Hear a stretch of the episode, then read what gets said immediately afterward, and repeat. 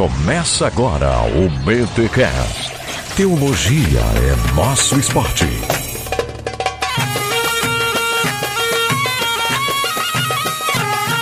Muito bem, muito bem, muito bem. Começa mais um BTcast, o de número 257. E eu sou Victor Fontana e o Bibo hoje esqueceu as chaves de casa ou a chave da caverna para fora da casa e eu entrei e entrei junto com mais um membro do BTcast para falar sobre manuscritos do Mar Morto. Oh, oh. Ah, ficou legal, cara. Esse negócio aí deu muito bem, muito bem, muito bem, hein? Show de bola. eu sou Alexandre Melhoranza e hoje talvez algumas doutrinas do Novo Testamento saiam da caverna. Oh, Platão aprova. Vamos fazer uma mistura louca aqui, hein? Vamos fazer uma mistura louca aqui. Então hoje vamos conversar um pouco sobre manuscritos do Mar Morto ou os rolos de Qumran, mas antes disso, os recados paroquiais.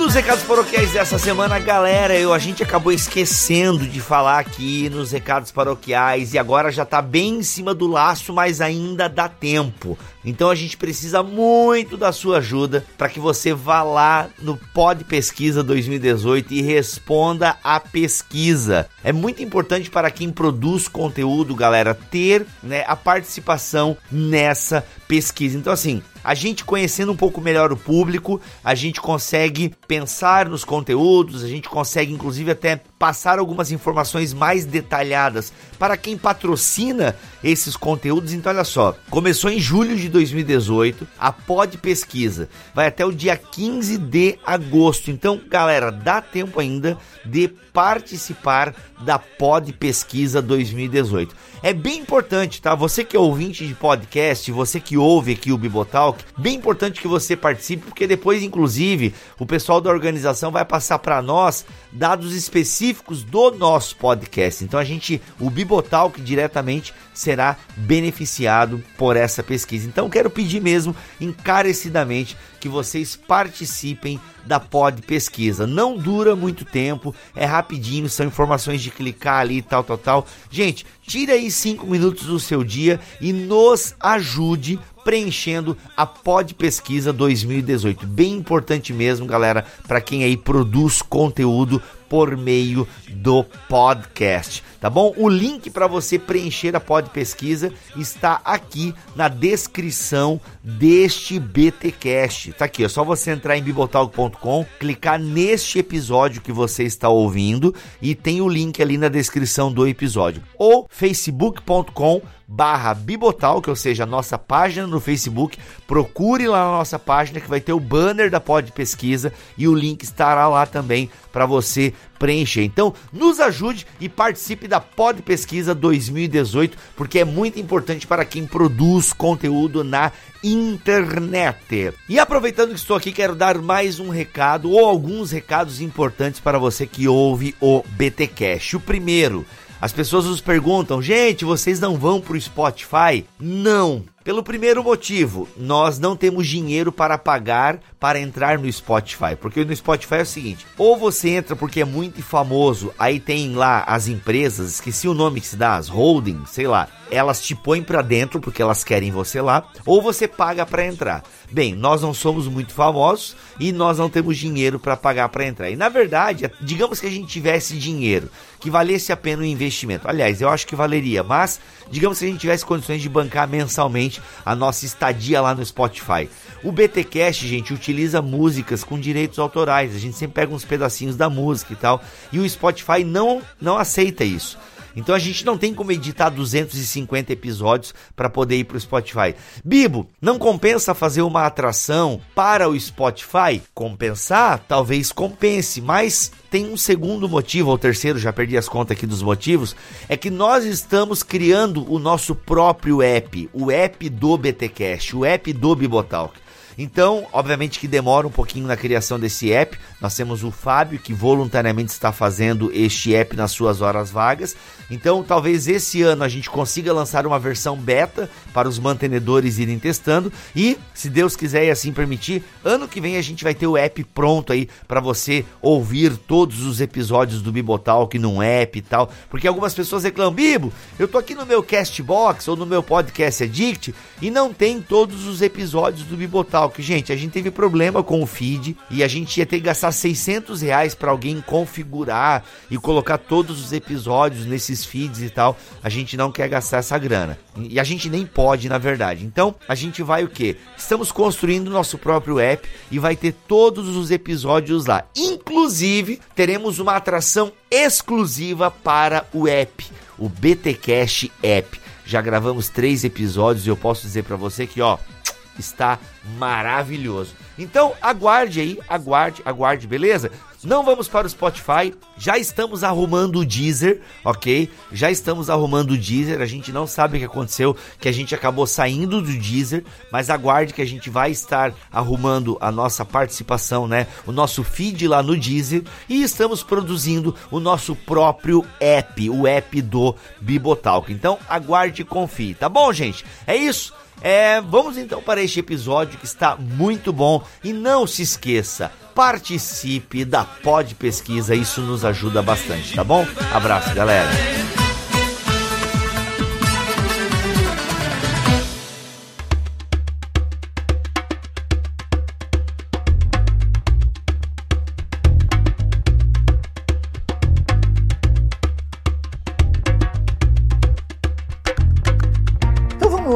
Senhor Alexandre Melhoranza. Manuscritos do Mar Morto, é, rolos de Qumran, como você prefere chamar, por quê? Cara, é o seguinte, é, em geral, academicamente, o pessoal gosta muito da denominação de Qumran. Mas eu não vejo nenhum problema também em falar manuscritos do Mar Morto. Né? É, é só uma questão é, geográfica, né? Porque de todo jeito, a região de Qumran é uma região que fica do lado do Mar Morto né, as cavernas de Qumran, né? Então, para quem acompanha um pouquinho de geografia bíblica, nós temos ali o Mar Morto, uma das, uma não, né? A região mais baixa da Terra, né, geograficamente falando. Tem pontos ali, né, Vitor? Se eu não me engano, 300 metros abaixo do nível do mar. Não, acho que é mais ou menos por aí mesmo. E essa região tem muitas cavernas também. Ah, inclusive depois esse lance das cavernas, é, ele é explicado historicamente por que também que esses rolos estão dentro das cavernas, mas o fato é que Qumran fica na região do Mar Morto e Qumran está cheio de caverna. E em Qumran encontramos manuscritos ou rolos. Então você pode falar rolos do Mar Morto, manuscritos de Qumran, manuscritos do Mar Morto, tá tudo em casa, né? Eu não, eu não sou tão chato com essa coisa assim de, de nomear, né? Para quem não tem a menor ideia do que, que a gente está falando, Milho, o que são esses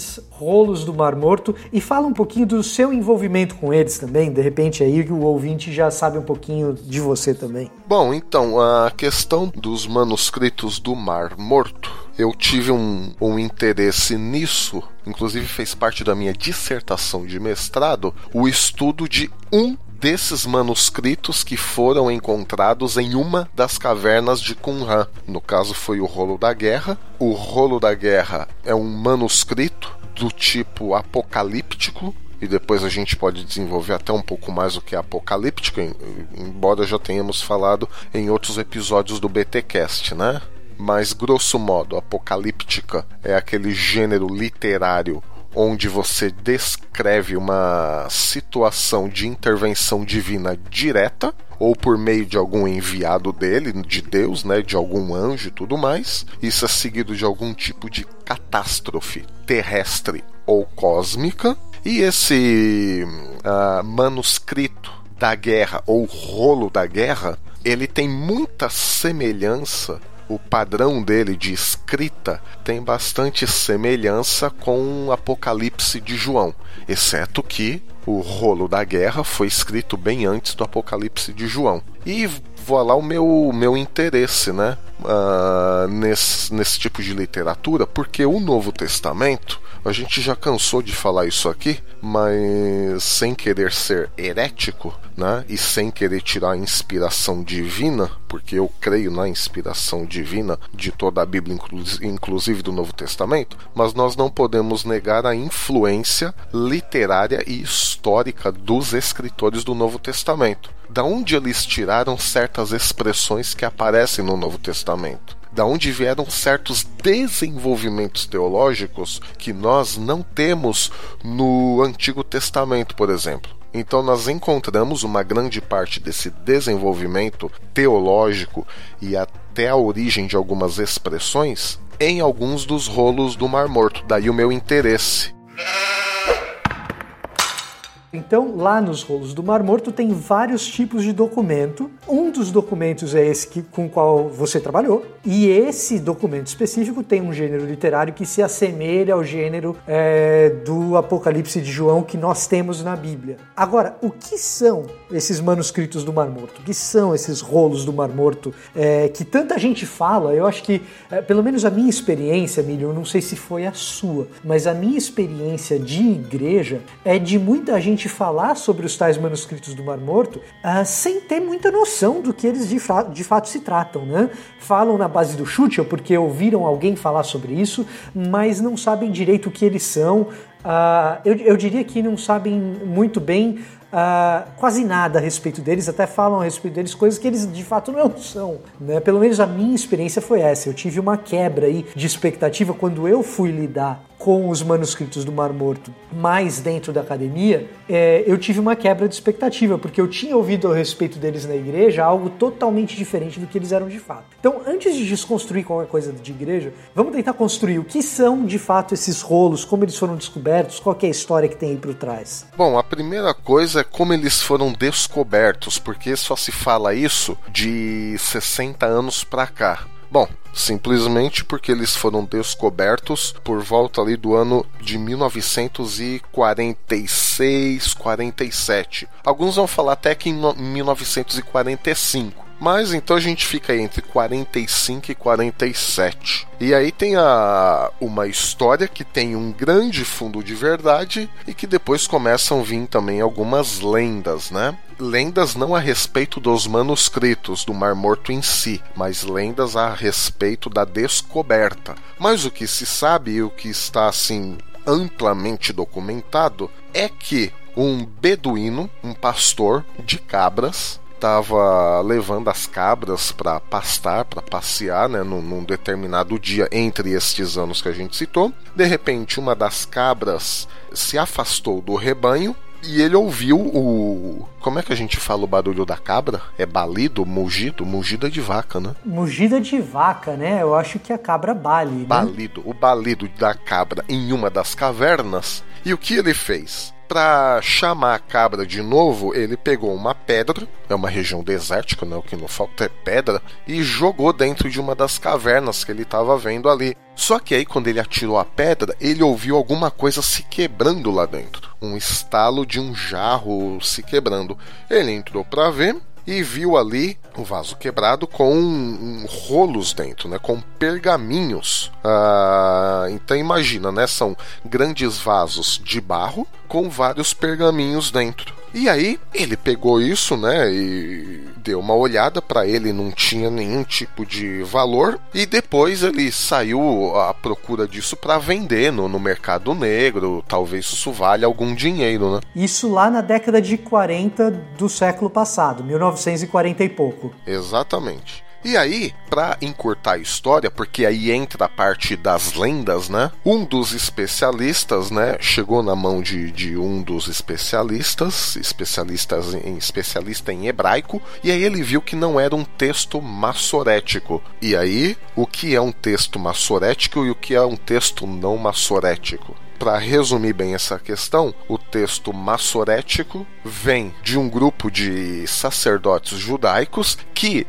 lá no século 9 ou 10, aí você me corrija se eu estiver errado, tá? No século 9 ou 10 da nossa era. É um pouco antes, na verdade, é um pouco antes. Um pouco antes até, né? É, é a partir do século VI você já começa a ter texto massorético. Ah, então bem antes até do que eu pensava. Esses sacerdotes, para facilitar a questão da leitura do hebraico porque o hebraico é uma língua que não tem vogais, né? O hebraico escrito você só usa consoantes, eles não têm vogais. Você tem fonemas vocálicos que não aparecem na grafia, né? Isso, você não escreve o, o A, E, I, O, U. E para facilitar isso, né, Vitor? Os maçoretas inventaram sinais gráficos que correspondem às nossas vogais, a pausa, uh, entre outras coisas, para ajudar na, na leitura e na fluidez do texto. Quando o, um dos especialistas olhou esse um dos manuscritos que esse beduíno encontrou, ele viu que não era um documento massorético, ou seja, um documento que não tinha sinais vocálicos. Em outras palavras, existia uma possibilidade razoável desse ser um texto mais antigo do que esses textos a partir do século VI. Exatamente. Ou seja, isso interessa muito à crítica textual, estudos literários bíblicos uma infinidade de outras coisas, né? História, enfim. Ou seja, um conjunto de manuscritos que o pastor ali, aquele beduíno, não tinha muita ideia do valor e queria vender, em momentos quando um especialista bate o olho, passa a valer muito mais dinheiro porque passa a ser um documento que ainda não se sabia que documento era aquele ou que conjunto de documentos era aquele, mas era um conjunto de documentos que parece ganhar um valor inestimável, uh, digno de fazer qualquer um uh, bilionário por ter um documento único em mãos. Rapaz, isso foi. Isso é considerado até uma das grandes descobertas arqueológicas do século XX, né? Uma das, entre outras, mas foi uma descoberta. Que não foi feita num sítio arqueológico. É Exatamente, é... foi descoberto por acaso, né? E aí começaram a fazer vários testes, né? E vários testes, assim, em termos do material do pergaminho, o estilo de escrita, porque tudo bem, você tem, por exemplo, a letra, o que corresponde à nossa letra, vamos dar um exemplo aqui, a nossa letra L, que é o Lamed em hebraico. Você tem o estilo de escrita, se eles fazem a letra Lamed um pouco mais reta, é do tipo A. Eu não vou nomear aqui todos os nomes, que eu acho isso muito, muito técnico. Mas são estudos de caligrafia para ver com o que que parece, né? Parece mais um documento dessa época ou daquela outra. Exatamente. Parece mais um documento dessa região ou daquela outra, porque nessa região aqui o cara escrevia de um jeito, naquela região ele escreve de uma outra maneira e, e as datas também, aí você vai chegando próximo de uma, de uma datação coerente, né? Exatamente. Aí só para exemplificar isso, se a letra hebraica é um pouco mais inclinada à esquerda, você admite que é um tipo A de escrita hebraica que era proveniente do norte de não sei aonde. Se é um estilo de escrita que ele tenta manter a linha perpendicular, né, como se o L, o nosso L mesmo, né, tivesse bem perpendicular à linha do caderno, ah não, esse é um tipo de escrita B. O tipo de escrita B geralmente começou entre os anos tal e tal. Então, isso só para é, fazer referência ao estudo do tipo da caligrafia. Teve estudo do tipo do material. Do papel, da tinta. Do papel, da tinta, exatamente. Você sabe que, você sabe que um dos documentos super polêmicos recentemente, não sei se você chegou a ficar sabendo, Milho, mas um dos documentos super polêmicos recentemente que apareceu tinha um conflito não é do Mar Morto esse documento que eu estou falando, mas quem acompanhou a história do Evangelho da Mulher de Jesus, que é datado aí do sétimo século mais ou menos, sabe do que eu vou falar. Que tinha um conflito, o documento foi escrito em copta, e o pessoal que mexe com os testes químicos do papel, da tinta, etc., todo mundo datou esse documento do século VII. O pessoal especialista em caligrafia, gramática, etc., que é um outro grupo de pessoas, pegou o documento e falou: tem alguma coisa muito esquisita aqui, porque não parece século VII. E aí, se você digitar Evangelho da Mulher de Jesus, acho que em português existe alguém contando essa história já, mas a matéria original saiu na revista The Atlantic, que é uma, uma revista normal aqui nos Estados Unidos, é uma revista como é, sei lá, a, a Exame, vamos supor. Um jornalista dessa revista descobriu que, na verdade, esse documento documento era uma fraude, foi forjado, e o cara conseguiu papel do século VII e tinta aparentemente do século VII, conseguiu forjar tinta do século VII para enganar o pessoal dos testes químicos. E quem sacou que tinha alguma coisa de errado era o pessoal dos testes uh, da caligrafia, da gramática, mas aí em copta, não em hebraico. Né? Copta que era uh, a língua dos documentos egípcios uh, no primeiro século e a partir do primeiro século. Mas para você ver como é importante o trabalho desses diversos especialistas,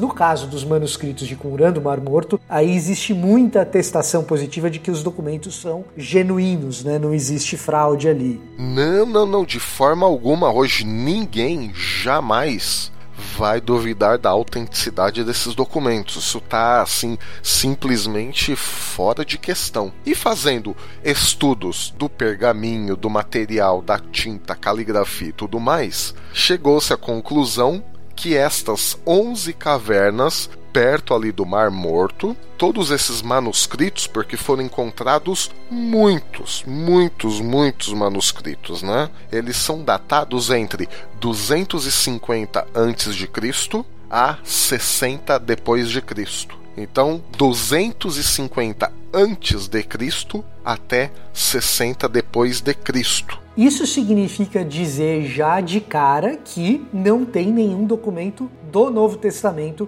entre esses manuscritos encontrados ali no Mar Morto, certo? Nenhum, mesmo porque a maioria dos documentos é hebraico e aramaico pouquíssima, mas pouquíssima coisa em grego. Ou seja, a gente está falando de documentos do Antigo Testamento e alguns que são fora, como esse com o qual você trabalhou, que não está nem no Antigo Testamento nem no Novo, mas é, implica num gênero literário próximo do que a gente vê de Apocalipse. Exatamente. E aí, até para fins de, de estudo e da nossa compreensão do que são os manuscritos de Qumran, a gente pode fazer a triagem destes documentos de todos os manuscritos encontrados nessas 11 cavernas de Qumran em três tipos, basicamente em três tipos de documentos. O primeiro tipo de documento, que faz aí o total de um quarto de todos os manuscritos encontrados. Então, suponhamos, se tivéssemos 100 manuscritos encontrados, 25 seriam uh, manuscritos da Bíblia hebraica. Ou seja, do nosso Antigo Testamento. Exatamente. Então, um quarto de todos os manuscritos encontrados no Mar Morto, nas cavernas do Mar Morto, são do nosso Antigo Testamento, escrito em hebraico não massorético, ou seja, em hebraico não pontuado, ou seja, como se escrevia antes do aí do século VI. Já mais uma prova de que esses documentos são muito antigos. Atenção ouvinte de podcast, temos um recado muito importante para você.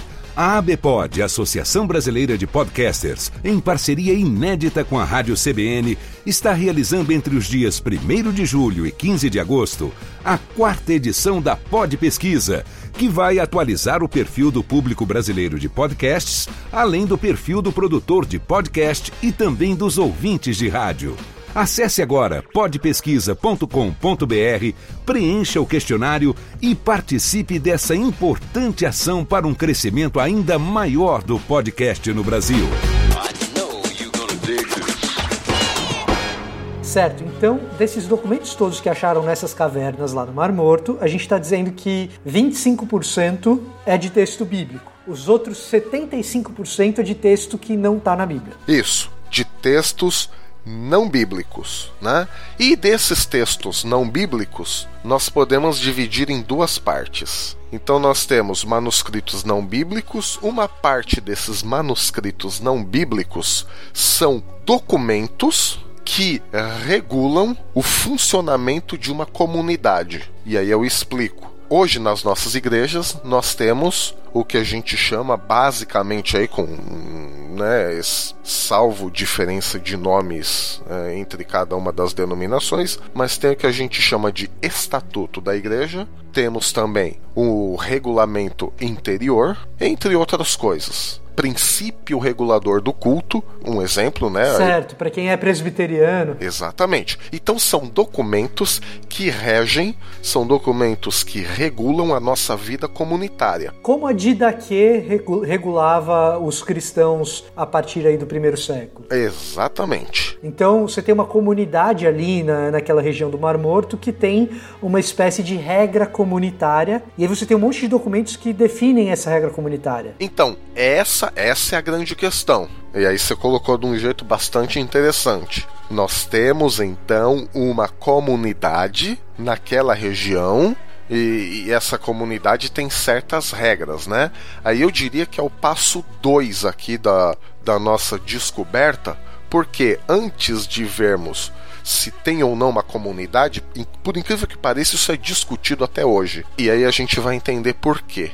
Então tem vários documentos que são claramente regras, que são claramente documentos reguladores. Então você tem um, um documento que, de novo, é o documento que eu trabalhei, chama Rolo da Guerra. E por quê? Ele é, ele é um documento, se você ler, eu tive a oportunidade de lê-lo, ele é um documento que regula a guerra apocalíptica final. O nome oficial dele, como todo nome oficial em hebraico, a gente pega o, as primeiras palavras do rolo, né? Isso também funciona para a Bíblia hebraica, né? A Bíblia hebraica, o nome do livro de Gênesis não é Gênesis, né? É Bereshit. É Bereshit. Deuteronômio não é Deuteronômio, é Radebarim, Radavarim. Uh, as palavras, essas são as palavras, e por aí vai. Então, o nome do, do rolo da guerra, na verdade, é Regra dos Filhos da Luz contra os filhos das trevas. Que é o nome, inclusive, que muitas vezes isso aparece na academia, né? Exatamente, é um nome acadêmico isso. Quando você vai se deparar com literatura técnica, né?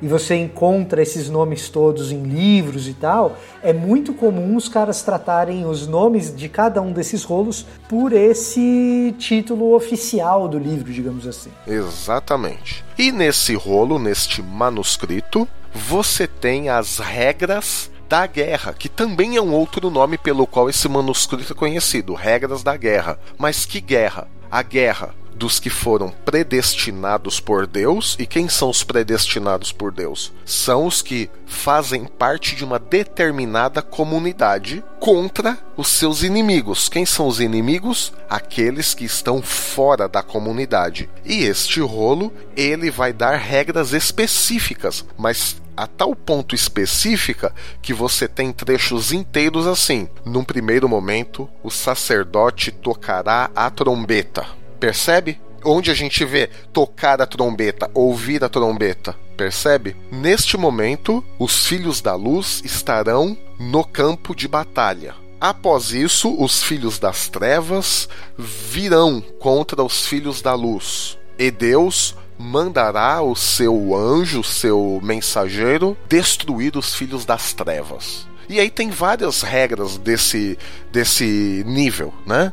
São sacerdotes que chegam, inclusive é uma guerra santa, porque são sacerdotes. E aí você tem uh, vem o primeiro grupo de pessoas com a bandeira, o segundo grupo de pessoas com bandeira, terceiro grupo de pessoas com trombeta e por aí vai. Então ele descreve o passo a passo para o povo de Deus, para a comunidade escolhida se posicionar contra o inimigo. Certo, e, e assim, é bem parecido, de, de certa forma é quase como se fosse um misto de orientação deuteronomista com gênero apocalíptico, né? Porque você tem um sentido de visão, mas ao mesmo tempo você tem um sentido de prescrição legal, né? Exato. Existem várias prescrições legais, inclusive no que tange a, a purificação daqueles que lutam na guerra. Você tem que estar puro. E, e este rolo da guerra também te dá várias, vários regulamentos de como se purificar para essa guerra, de como estar nesta guerra. Quem vence é Deus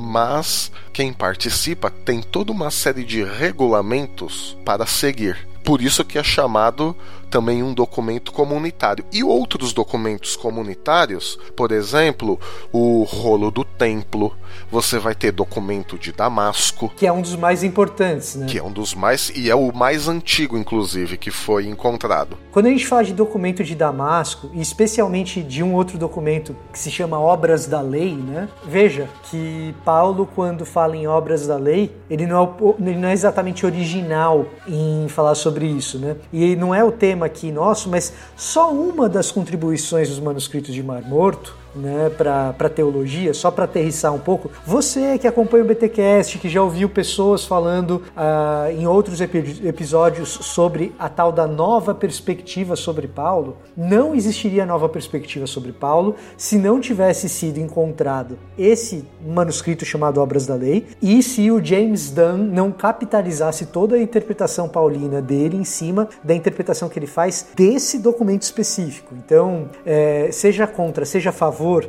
Eu, uh, esse episódio não é para falar sobre ser contra ou a favor da nova perspectiva de Paulo. Agora você já sabe pelo menos um dos fatores que levam, por exemplo, o James Dunn, né, o Jimmy Dunn, interpretar Paulo e as suas obras da lei à luz do tal judaísmo que seria o judaísmo do primeiro século, segundo segundo Dunn. Né? Ele constrói esse judaísmo do primeiro século a partir de documentos como esse, né? documentos de fonte primária como esse. Né? Se ele faz isso bem ou não é outra história, não vai ficar para hoje, mas está aí uma das contribuições, para bem ou para mal, da descoberta dos manuscritos. Né? Até a questão do, do. O próprio Paulo utiliza isso, e João também, o termo filhos da luz e filhos das trevas.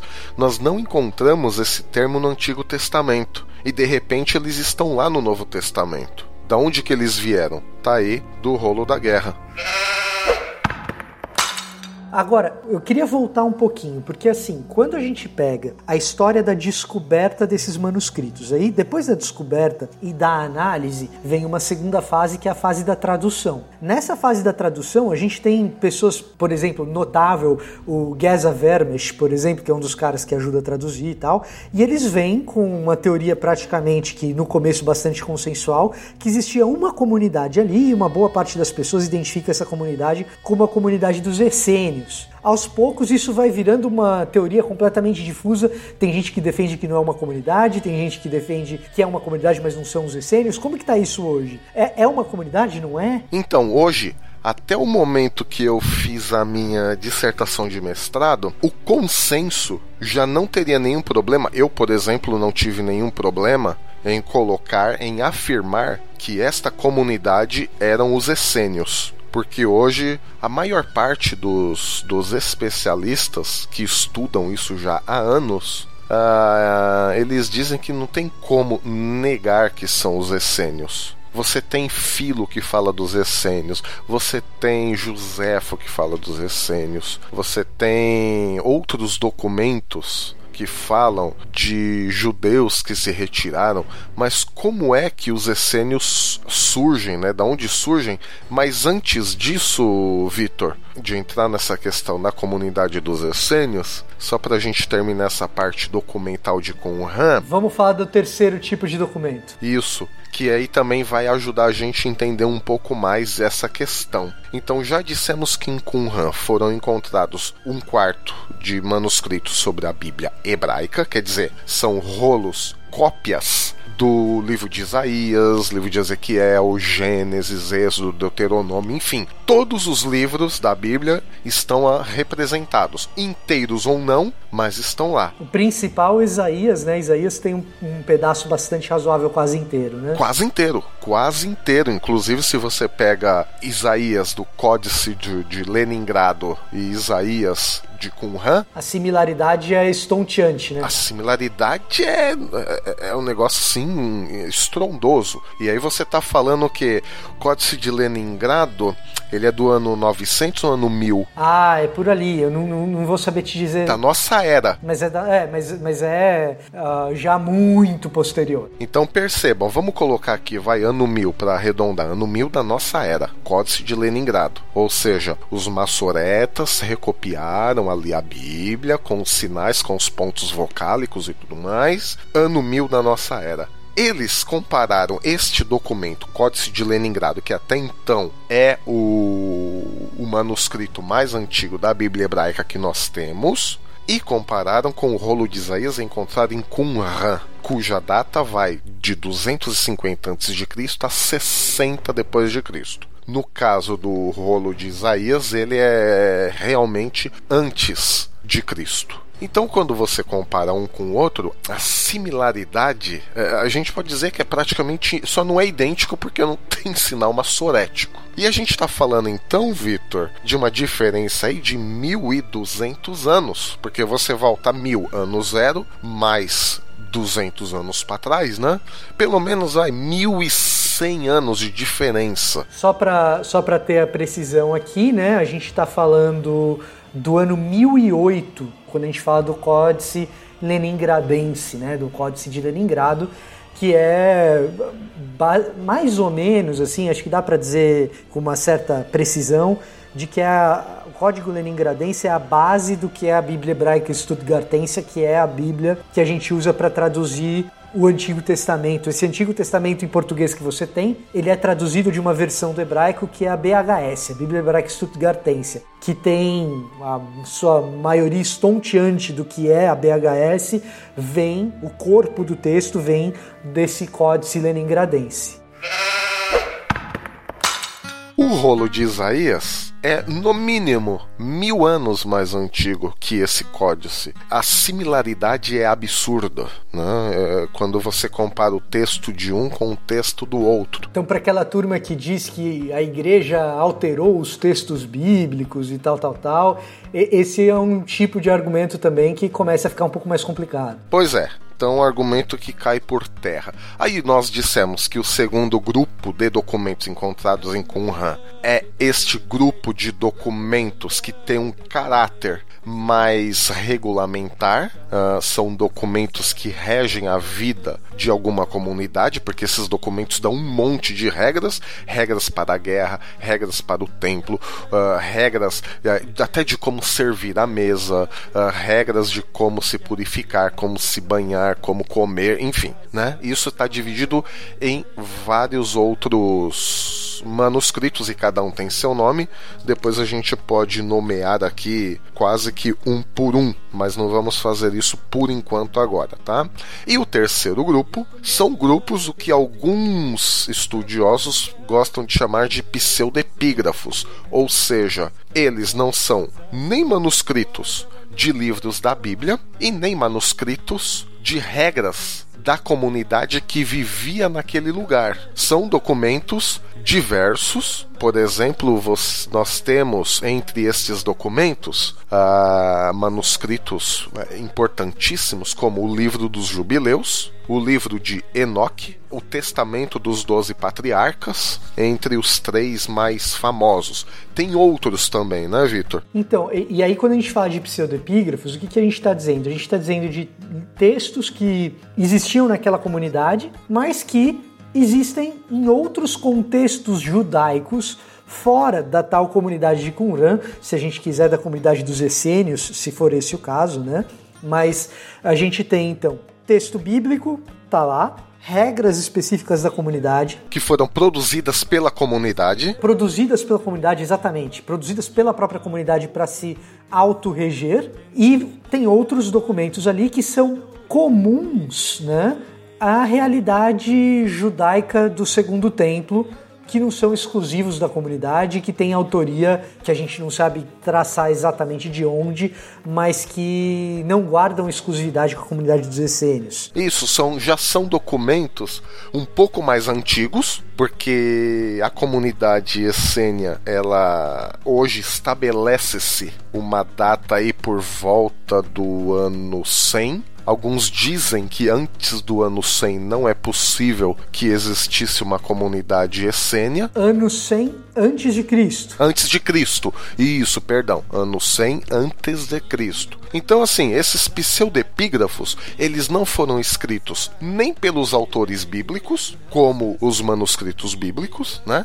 E não foram escritos nem pela comunidade que vivia ali em Qumran, que nós vamos é, já deixar aqui bem bem, bem, bem estabelecido, que são os essênios. Né? Hoje é pouquíssimo discutido isso. Né? São os essênios, grandes chances de serem os essênios. Né? Então, por exemplo, o livro de Enoque não foi produzido nem pelos essênios e nem pelos autores bíblicos. Uh, são manuscritos que existiam, claro, depois da consolidação do, do Antigo Testamento, né? Uh, mas que foram escritos em períodos diversos aí da, da, entre o Antigo Testamento e o Novo. Por exemplo, o livro de Enoque, uh, alguns datam ele do ano 300 a.C. Ou seja, é um documento já da época helênica, ou seja, é bem anterior à, à comunidade, né? Bem anterior à comunidade e de uma Palestina dominada ainda pelos gregos. Pelos macedônios, né? Pela, pela expansão dos, dos Seleucidas ali, descendentes de, de Alexandre o Grande. Isso. Enquanto que a literatura, uma boa parte da literatura de Qumran, ela é produzida já nessa transição grega-romana. Agora, Enoque, o livro dos jubileus, uh, nós estamos falando ainda de uma Palestina helenizada, de uma Palestina total e completamente grega.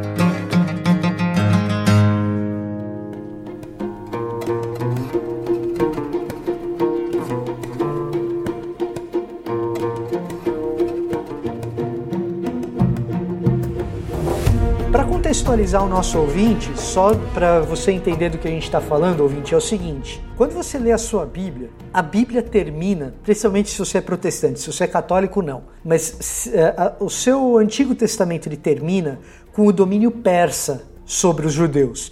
Então o que, que acontece? Você lembra que o Reino do Sul ele demora mais para ser conquistado, ele é conquistado pelos babilônicos, o pessoal vai para o cativeiro na Babilônia. Aí os babilônicos eles perdem o domínio e são conquistados pelos persas. Os persas permitem que o pessoal volte, que os judeus voltem para a região da Palestina. Eles estavam uh, no cativeiro na Babilônia, na Mesopotâmia, certo? Os persas dominam aquela região e permitem que os judeus, ou que a elite judaica que estava no cativeiro, melhor dizendo, volte, retorne ali para Jerusalém. E aí você tem os relatos de Esdras e Neemias das, da construção do templo e, das, e dos muros do templo.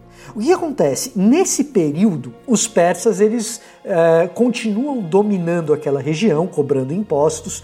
Tem o esquema dos sátrapas, né, os olhos e ouvidos dos reis persas, né, que permitem uma certa liberdade para o pessoal. É, para os judeus, quando eu falo pessoal, é para os judeus ali, naquela, naquela região de Jerusalém da Judéia. E aí o que, que acontece? Você começa a ter embates entre os persas e os gregos para quem assistiu o filme 300, o filme 300 é um desses embates entre os gregos e os persas.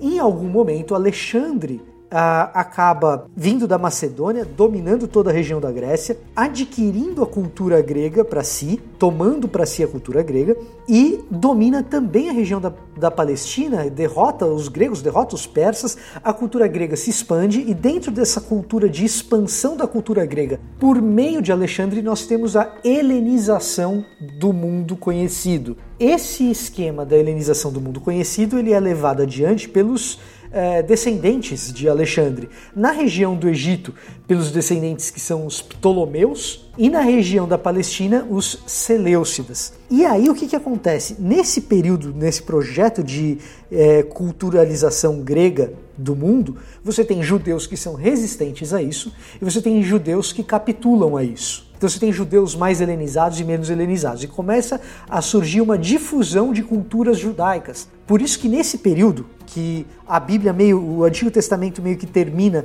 na parte persa, e a gente não vê muito do que acontece desse judeu helenizado na Bíblia, exceto quem pega uma Bíblia católica e lê 1 e 2 Macabeus, uh, você vê que os acadêmicos começam a dizer que não existe mais um judaísmo, mas existem judaísmos. Exato, porque tem gente a favor da helenização e tem gente contra. E mesmo os contra existem contra a helenização. mas que prefere permanecer em Jerusalém, geograficamente ali na, na, na, mesma localização, né? Como por exemplo os fariseus. Os fariseus eles surgem, né, Vitor? Justamente desse desejo de preservar a lei de Moisés a todo custo, embora tenha essa coisa da helenização, mudar os costumes e tudo mais. Então eles surgem até com uma boa intenção. Não, vamos guardar isso aqui, mas não vamos sair daqui, aqui é nosso lugar. Né? Ao contrário, por exemplo,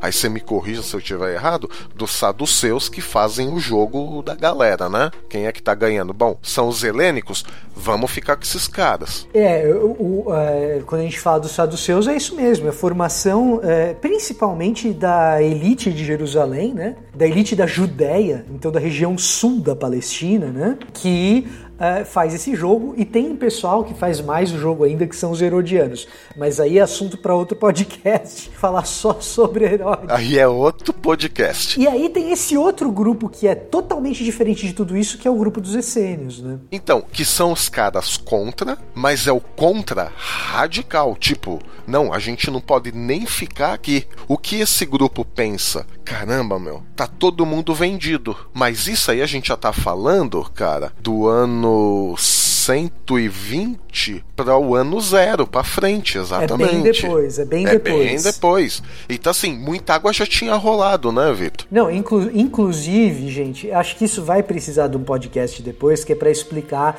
a, a, dinastia Rasmoneia e a guerra dos Macabeus, porque para você entender com certeza esses grupos, você precisa ter uma ideia do que, que aconteceu entre os Seleucidas, que são esses herdeiros de Alexandre, da helenização alexandrina. E os Ptolomeus, né? E a resistência de Jerusalém, que Jerusalém resiste, entra em guerra contra eles em algum momento. É, e a gente precisa entender quem tomou partido do que ali e como Herodes se relaciona com essa turma para entender essa isso daí, porque tem uma questão de legitimidade de trono também, né? Tudo de trono, de sacerdócio, quer dizer, então entra política e religião. Que nunca se separam também nesse período. Que nunca se separam, né? Você vê só que interessante, né? Mas no meio dessa bagunça toda, que será esperamos que seja desvendada em algum BTcast futuro, os essênios, eles pensam o seguinte: tá todo mundo corrompido, saduceus estão, estão corrompidos, os fariseus estão corrompidos, os herodianos então já estão. Esses nasceram corrompidos. Né? Esses já nasceram corrompidos.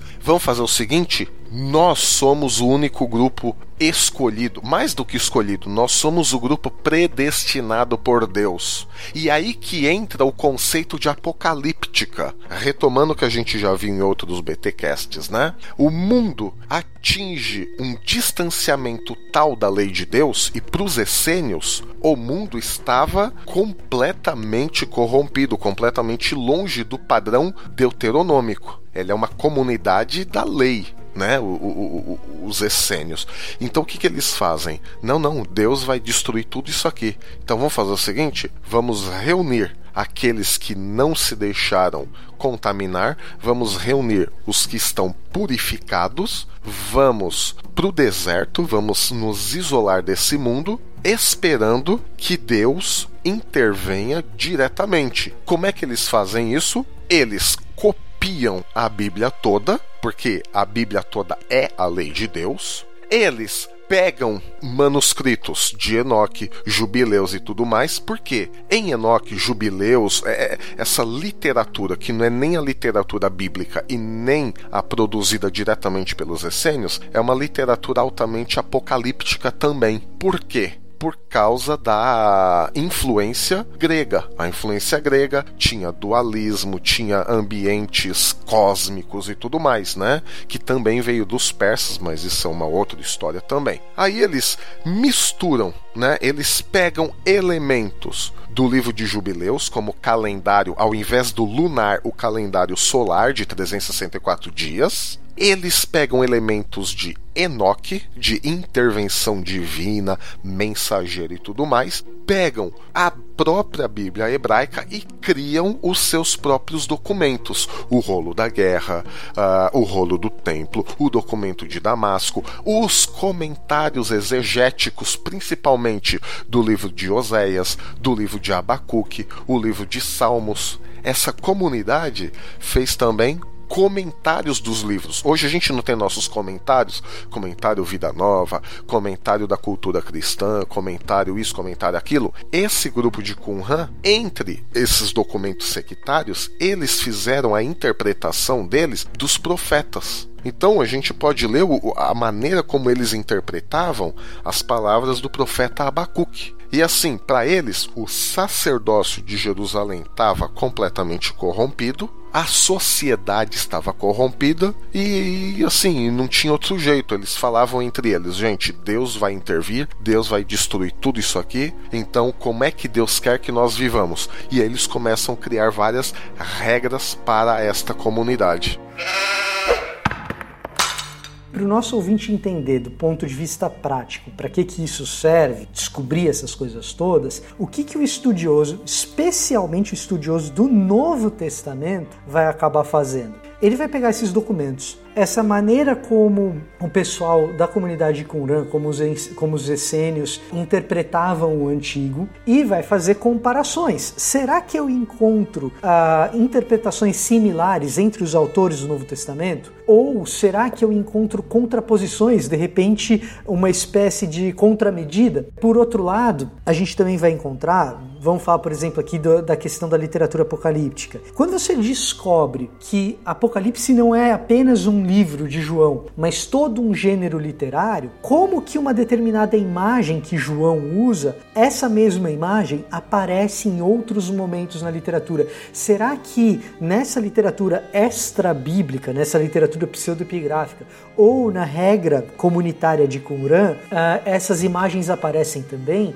e nos dão uma dica do que, que aquilo está querendo dizer, a que, que aquela imagem se refere. Então, esses documentos, preservados da maneira como foram, porque o que acontece é o seguinte: alguns desses documentos nós já tínhamos acesso, mas só pequenos fragmentos, pequenos pedaços. Agora, preservados da maneira como foram nos rolos de Qumran, dentro daqueles vasos que o tal do beduíno encontrou, eles dão toda uma gama para a gente tentar reconstruir o ambiente político, religioso, teológico em que o Novo Testamento acabou sendo escrito e nos dá paralelos para entender o Novo Testamento que antes a gente não tinha. Então começa a existir uma profusão acadêmica é, a respeito de interpretação bíblica do Novo Testamento, porque você tem uma série de documentos novos com os quais você tem que interagir. E isso vai acontecendo ao longo do século XX, porque, como o Milho disse, os manuscritos foram, foram descobertos na década de 40, mas a tradução e organização é, desses documentos demora muito mais. Eles foram terminados de, de, de serem traduzidos todos tem pouco tempo, inclusive. E esse é o principal motivo. Eu, Milho, eu não sei se essa foi a tua experiência,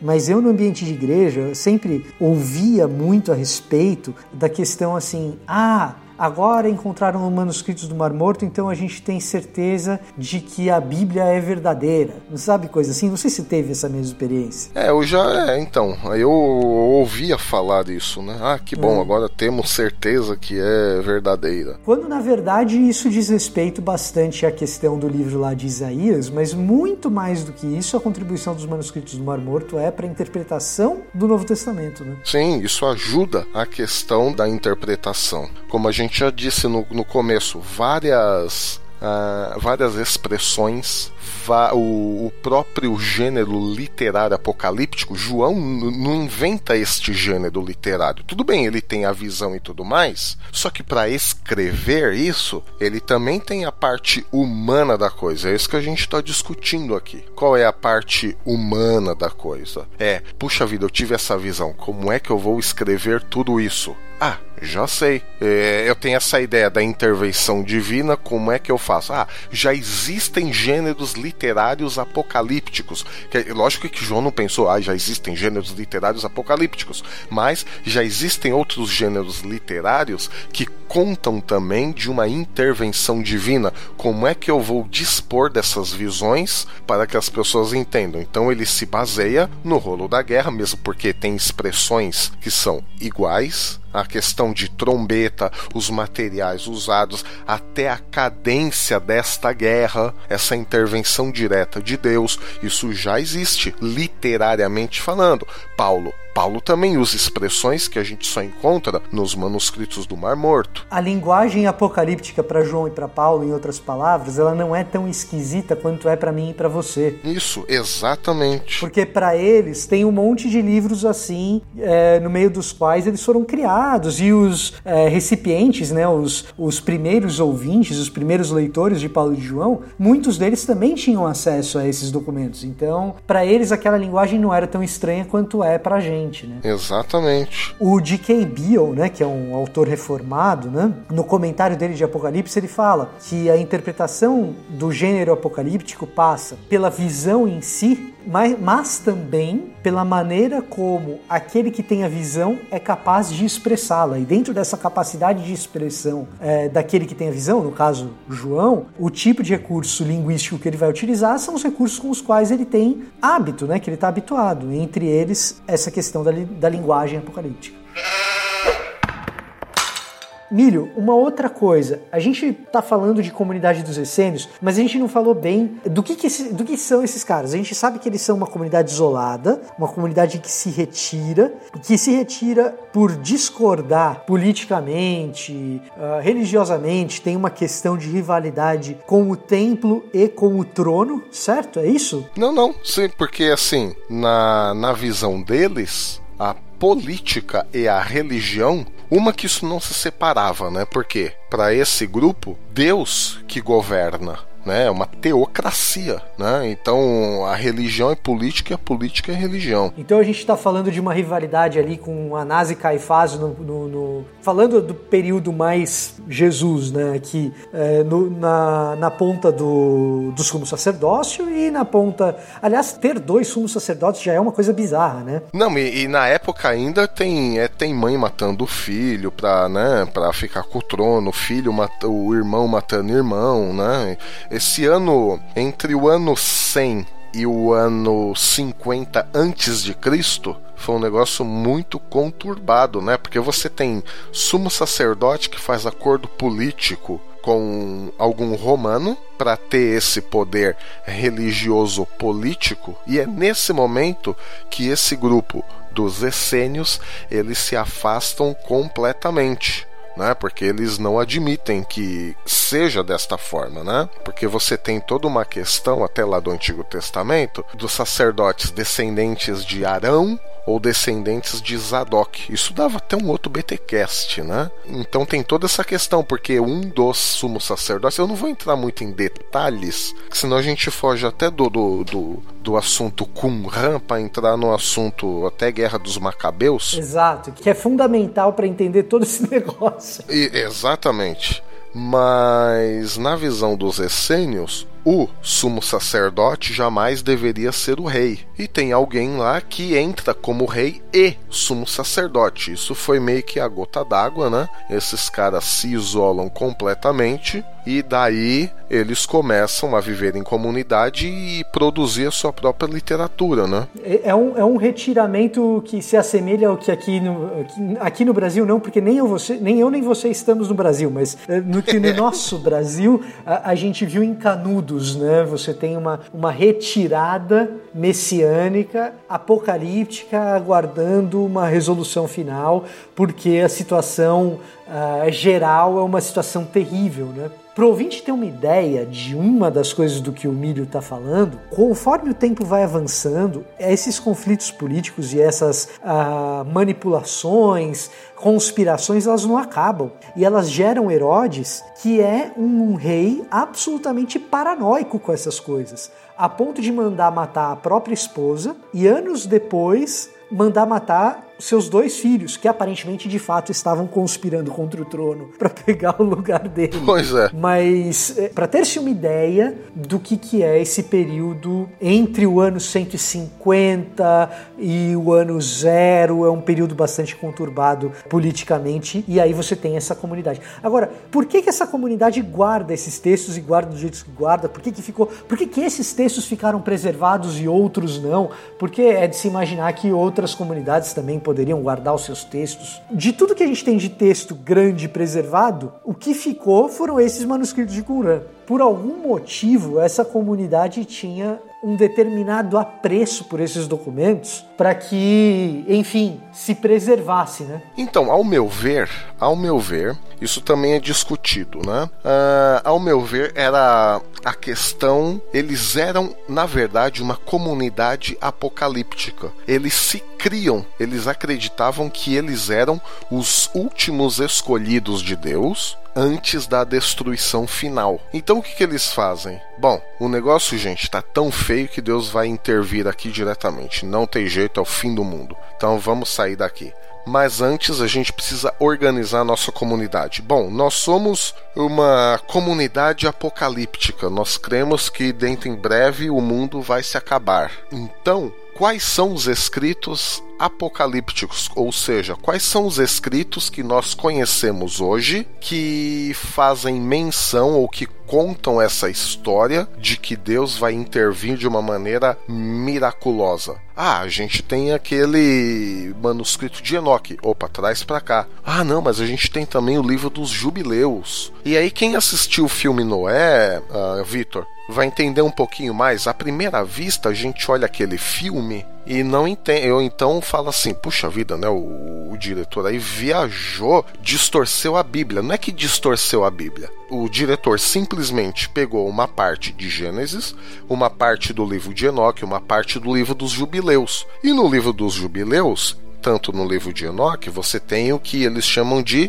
o livro dos vigilantes, né? Que são seres antigos ou demônios caídos, né? Então, o, aquela coisa toda que a gente viu no, no filme Noé é exatamente um pouco do que conta o livro de Enoque e o livro dos Jubileus. Então, assim, esses livros eles contam o fim do mundo a partir do começo do mundo. Olha que interessante. E aí, claro, como eles também eram a comunidade da lei de Deus, eles se criam os únicos que sabiam interpretar a lei, eles tinham que ter a lei com eles, a Bíblia. Então vamos copiar a Bíblia. Por isso que ficou esse essa mistura de livros pseudepígrafos com os livros bíblicos, né? Entre outras coisas, claro.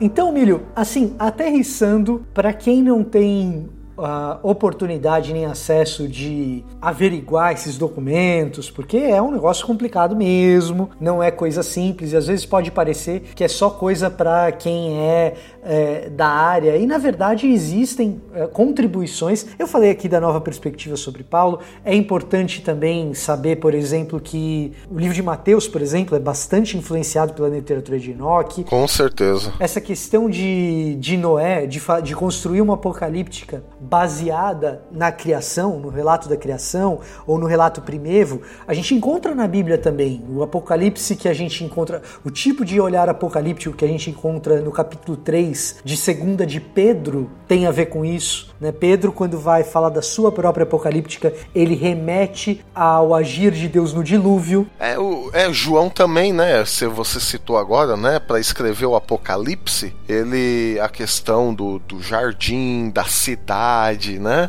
É, é, é tudo uma, uma volta para Gênesis também, né? Exato, exato. E assim, toda vez que você olhar para um comentário agora e o comentário citar algum texto que é ou dos documentos das regras dos manuscritos de Qumran, ou então da literatura intertestamentária como pseudepígrafo, você já tem um contexto um pouco melhor. Isso aí já é bom também. Eu, Milho, gosto de trazer assim para o púlpito, e para o púlpito a gente não fica levando muito a cozinha, a gente tem que levar o prato pronto. Então eu não fico mostrando muito dessas coisas no púlpito, não, para não confundir mais sim, do que. Sim, sim. Né? Mas uma das coisas que eu costumo levar para o púlpito é o seguinte: diante da maldade do mundo, a comunidade de Qumran, né, os essênios, eles se julgaram os eleitos para buscar o isolamento. Ao passo que o Novo Testamento responde a essa circunstância, reconhecendo que o mundo está muito complicado, Jesus chama o templo de fermento de Herodes. Então você percebe que em Jesus também tem esse olhar crítico para o templo e para o trono. Sim, sim, com certeza. Não é, não é, exclusividade da comunidade lá dos essênios, Jesus também tem. Só que ele chama eleitos, quer você seja eleito calvinista ou eleito arminiano, é, chama os eleitos para engajar com esse mundo caído, com uma mensagem de salvação e evangelho, e não para o isolacionismo. Então, pelo menos para mim, a comunidade de Qumran ensina a olhar criticamente para um mundo que está perdido, mas reagir com a resposta do evangelho e não do isolacionismo. Pelo menos é isso que eu sempre levo para o púlpito é, da questão de assim, como que essas respostas às agonias e aos sofrimentos do mundo, que muitas vezes a nossa, a nossa fé evangélica nos leva ao isolacionismo, né? Então, pelo menos isso eu levo como vantagem homilética, né? Sim, tem várias outras coisinhas também, Vitor, que os estudos dos manuscritos de Qumran nos levam a compreender melhor a, até a formação da igreja cristã. E por quê? Simplesmente porque os escritores do Novo Testamento conheciam esta literatura. Judas cita o livro de Enoque. Paulo cita a sabedoria de Salomão, Paulo cita Apocalipse de Moisés, enfim, né? Eu podia fazer um BTcast só de citações. Sem contar as alusões, né? Sem contar as alusões. Me, o mesmo tipo de linguagem sem uma citação direta, né? Exatamente. Agora veja só o seguinte, né? A gente sai do Antigo Testamento, aquela coisa de povo de Israel, nação de Israel, né? Aí a gente vem no Novo Testamento com uma mensagem de uma comunidade que espera o Messias vir. Esta comunidade, que se chama Igreja, ela se crê também escolhida por Deus para anunciar a verdade até que o Messias venha e intervenha diretamente nesse mundo. Essa ideia a gente encontra justamente na literatura apocalíptica de Qumran. A comunidade de Qumran também é, se cria uma, uma comunidade apocalíptica dos últimos tempos. Para Paulo, nós já estamos vivendo os últimos tempos para Jesus, nós já estamos vivendo os últimos tempos. Então a igreja, ela pode ser considerada uma comunidade dos últimos tempos antes da intervenção direta de Deus, como nós cremos. Então veja as semelhanças.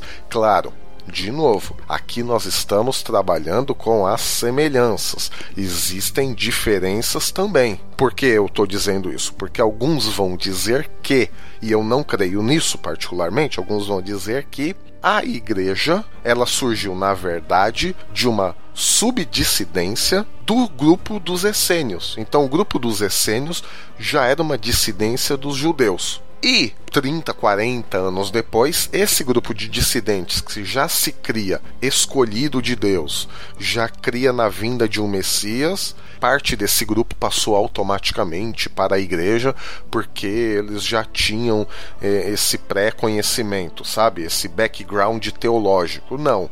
Isso eu também não, eu não sou partidário dessa, dessa teoria. Isso ainda é uma teoria. Mas nós não podemos negar as semelhanças. Por exemplo, o trabalho de um espírito de santidade. Nos escritos de Qumran, a, a comunidade de Qumran, ela espera a vinda de um espírito de santidade como início de uma nova era e de uma nova criação. Uhum. Em um dos rolos das regras, nós temos esse conceito. Ora, o que, que nós temos em Atos? A vinda de um Espírito Santo do Espírito Santo, que inaugura a comunidade que a gente chama igreja. Já não são mais só discípulos ali, agora são um grupo, uma comunidade que espera o retorno do seu Messias, Jesus. Então vejam, isso já estava explícito em uma das regras de Qumran, a vinda de um espírito de santidade, de verdade. Uh, o relato é muito próximo de Atos 2.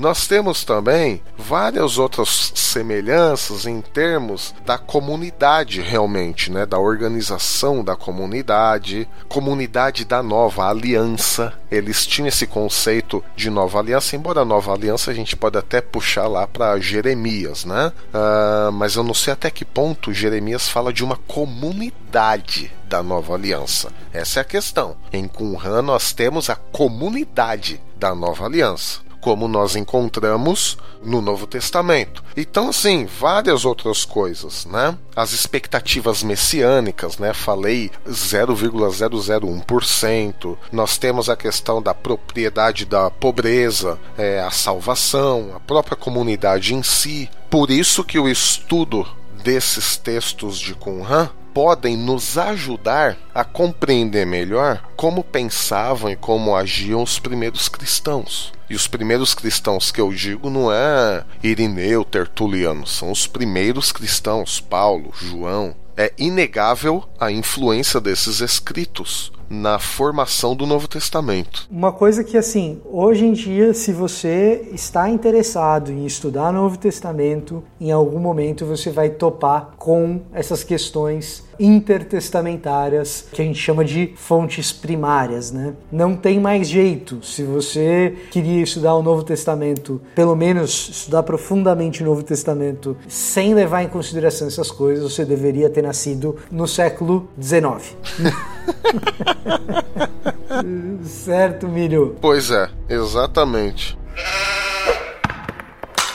Considerações finais. Muito bem. Talvez você que tenha ouvido isso, né, fique se questionando: puxa vida, mas e a questão da inspiração bíblica? Vocês falaram de influências literárias e tal. Quer dizer, então Paulo, João não tiveram a inspiração bíblica para escrever o termo filhos da luz, filho das trevas, aquela coisa da guerra toda? Não, não é isso que nós estamos dizendo. Nós estamos dizendo que Deus trabalha em nossas vidas dentro do nosso contexto cultural. É impossível ler o Novo Testamento e não se dar conta desse contexto cultural de Paulo, João, Mateus, Tiago, Pedro, Paulo, inclusive, cita poetas cretinos, quer dizer, cretenses. Uh, Judas cita uh, uma parte do livro de Enoque. Então, assim, a inspiração de Deus, a inspiração divina, ela se dá justamente nisso. Ela pega homens simples que viveram num contexto literário, no contexto histórico, no contexto cultural. Deus capacita estes homens de uma determinada maneira a compreender a sua própria época, a compreender a profundidade das escrituras que já existiam antes, a saber, o Antigo Testamento, e como e aí num determinado momento nós estamos vendo isso aqui, né? Nós estamos estudando, só para dar um exemplo para vocês, nós estamos estudando com a igreja aqui a teologia do apóstolo Paulo. E nós estamos num momento onde Paulo ele está acusando a humanidade lá na, nos primeiros capítulos de Romanos. É a acusação de Paulo contra toda a humanidade. E para acusar a humanidade, ele parte de Gênesis 1, 2 e 3, ou seja, da criação. Né? Até aí nada de novo, porque nós já vimos que é um padrão, né? Você fala do futuro sempre apontando para o passado. Mas Onde está a inspiração divina? Deus inspira Paulo a pegar Gênesis 1, 2 e 3, a compreender o que está acontecendo com a igreja de Roma. Imagina, só isso aí já requer uma inspiração imensa. Aí Paulo, ele compreende, ele lê ali o relato da mulher e de Adão e Eva diante do fruto proibido, e ele diz: Puxa vida, eu entendi isso aqui, mas como é que eu vou me exprimir? Aí ele lembra que existe um livro chamado Apocalipse de Moisés, onde está escrito num dos diálogos de Adão e Eva com a serpente, onde eles falam assim para a serpente: E a raiz do primeiro pecado, a raiz de todos os pecados é a cobiça. Ele sabia desse escrito. Ele simplesmente pega a ideia teológica de Gênesis, a ideia literária de Apocalipse de Moisés e escreve o começo da carta aos Romanos. Então, nisso tudo é a inspiração divina, porque nós sabemos e nós já passamos da fase de crer que Deus ditou a Bíblia para os escritores, certo? A, a inteligência deles permaneceu, o estilo literário de cada um permaneceu. Então é isso que eu vejo a inspiração divina neste sentido. Deus supervisiona a cultura, a literatura, a inteligência de cada um desses homens para compreender a profundidade de sua palavra, para compreender a, des... a profundidade da desgraça humana e por meio de recursos literários, culturais, eles escrevem o Novo Testamento. Então, assim, a inspiração divina não é anulada pelo simples fato deles terem acesso a esse tipo de literatura. Então, não precisam ficar com medo, a inspiração divina não foi e não está anulada.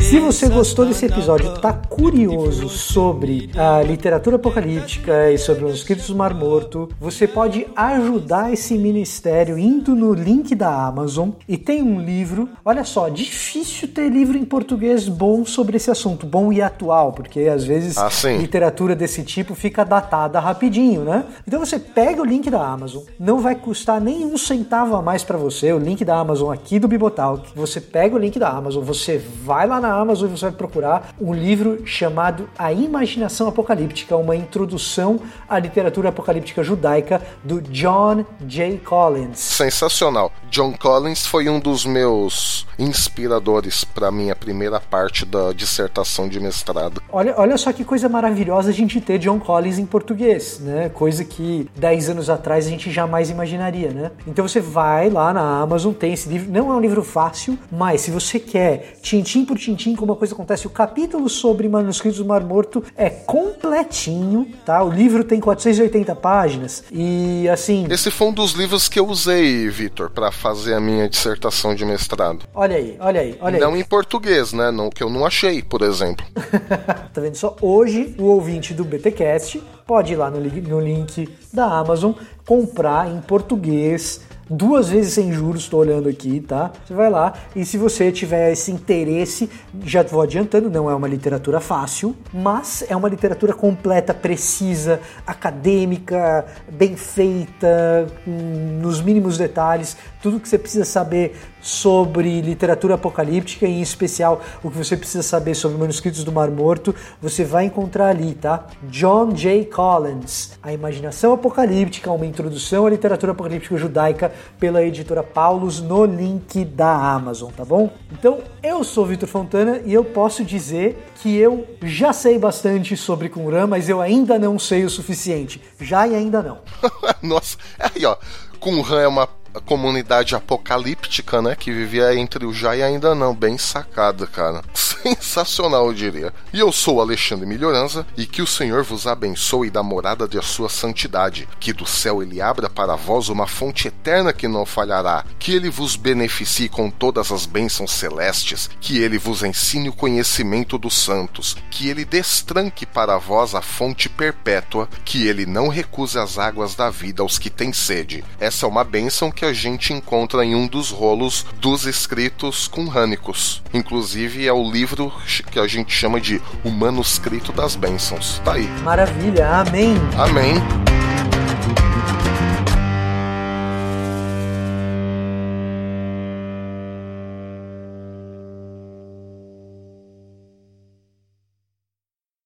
Este podcast foi editado por Mac Bibotalk Produções.